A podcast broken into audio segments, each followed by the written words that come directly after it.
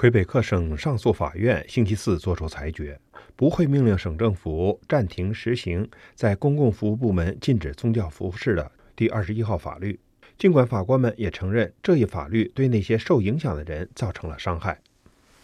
魁北克省政府是在今年六月通过的二十一号法案，该法律禁止执法部门，诸如政府律师和警察。公共服务部门，诸如教师和其他公务员，在工作中穿戴宗教服饰。从那以后，法院已经接受了四起针对该法案的诉讼，预计其中三起将在2020年10月一起审理。省上诉法院三名法官以二比一的比例裁决，认为在魁北克高等法院审理针对21号法案的所有诉讼结束之前，该法规应继续实行。反对此法规的诉讼者说，它明显是针对少数族裔的，尤其是戴头巾的穆斯林妇女，不公平。法官在周四的裁决中也承认，有证据表明该法规对穿戴宗教服饰的魁北克人造成了伤害，但不同意现在就废除这一法规的多米尼克·贝朗格法官说，他承认这条法律可能影响到一些刚毕业的穆斯林女毕业生工作选择。尽管他们拥有专业技能，但因为佩戴宗教服饰而必须放弃一些工作机会。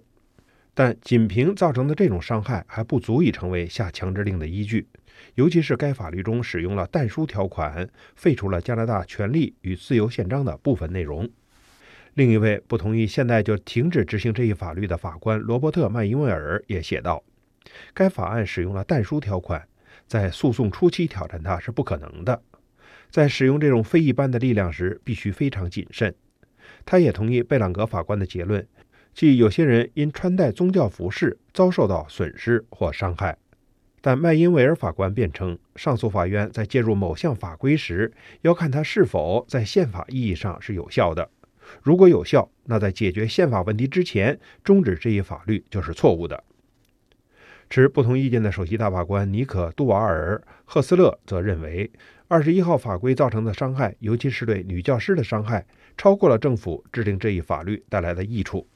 阿马尔·萨西二零一七年从突尼斯来魁北克求学，现在正读大学二年级。四月曾被聘为小学代课老师，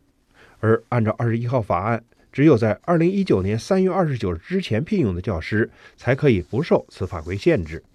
萨西等于晚了一个多月。他戴着头巾接受 CBC 记者的采访说：“二十一号法案使我们某些人的职业理想和生活处于危险之中。”萨西一直没去小学代课，因为他觉得不戴头巾很不舒服。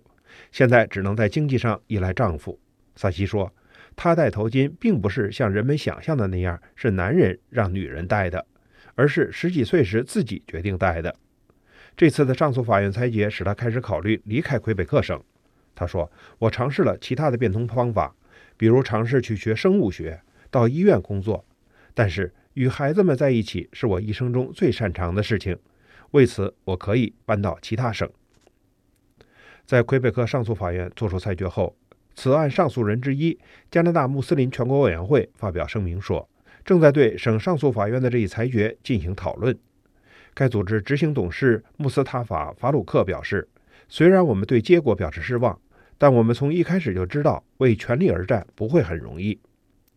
参与此诉讼的还有加拿大公民自由协会，其发言人诺亚·门德尔松·阿维夫说：“我们与这项不公正法律的斗争还没有结束。”另外三起针对二十一号法律的诉讼中，有一桩是魁北克主要教师工会联合会提交的，其中有女律师努尔·法哈特的努力。她学的是法律，原本希望成为检察官。但二十一号法规意味着，除非她摘下头巾，否则就不能成为一名检察官。法哈特说：“说实话，我有点失望，但是我很高兴上诉法院在判决中继续致力于其独立性。我正在为我的客户以及所有受到这项法律影响的人说话。我们将继续战斗。”